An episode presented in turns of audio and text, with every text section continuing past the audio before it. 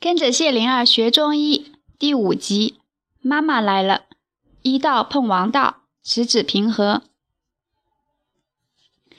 在人社，扁鹊换好医者的袍装，走出房门，忽然看见小青摆弄着人社长的袍子，很不自在。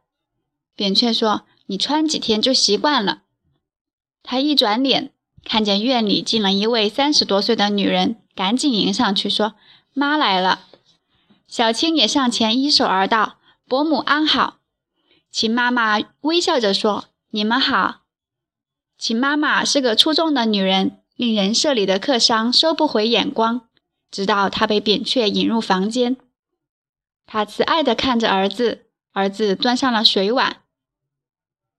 妈妈说：“你十八岁了，巧人十五岁了，我去张伯伯家提亲，你愿意吗？”“愿意。”“好。”我去准备，明天是月圆，下一个月圆去张家，好吗？好，我回家吧。扁鹊送妈出门，见院中的客商们注目妈妈，妈妈微微点头致礼，出门了。妈妈清明，儿子也清明，早思早虑地定下要紧的事，晚上能安睡，白天能安行。渔父医馆门前无人。里面四个诊室里的人各有其事，一个医者指导小童悬空抓杠，脚踩病人的背腿；另一个医者指导小童按摩病人的头皮；还有一个医者在按摩病人的脚。小童随侍在侧。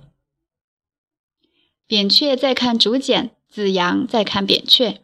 子阳忽然说：“月人，你能教我看竹简吗？”扁鹊微笑着说：“好啊，我们一起来看。”我念你听，多念几次，你就会看了。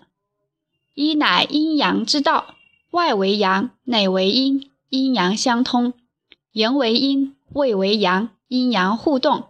扁鹊念着，子阳跟着。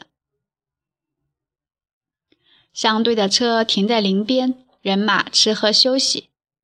子李坐在一棵大树下，头靠在树干上，两眼微闭，忽见长桑君和少瑜散步而来。子李心中疑惑，睁眼再看，并坐直了身子，才看清来的是陌生人，一长一少，衣袍华丽，显然是当地的贵族。长者看见子李，随口而道：“天气很好啊。”子李回过神来，应道：“是啊。”少者停下脚步，用清脆的童音问子李：“你们是去秦国吗？”子李好奇地应道：“是啊，你怎么知道的？”少者答道：“我见过像你这样的人，到秦国做了官。”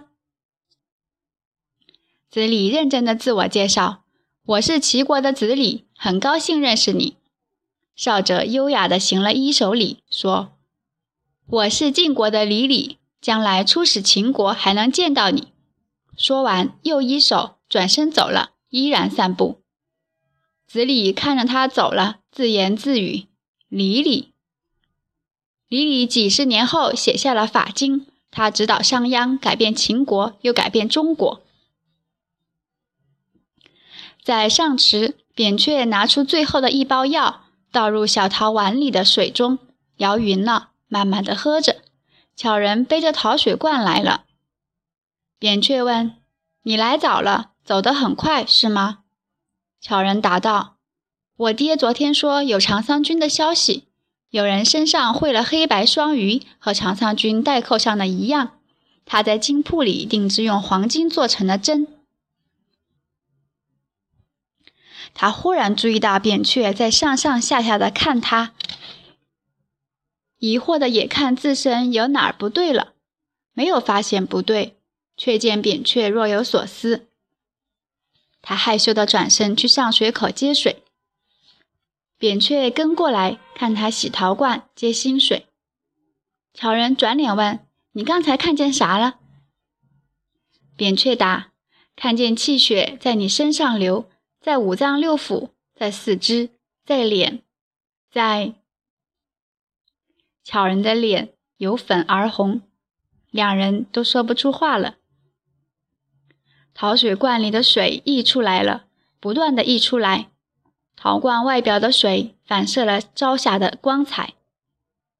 后来，当他俩往回走时，扁鹊背着陶水罐，巧人拿着小陶碗，两人都有似飘似晕的神态，不时的相望，无声也无语。朝阳升高了，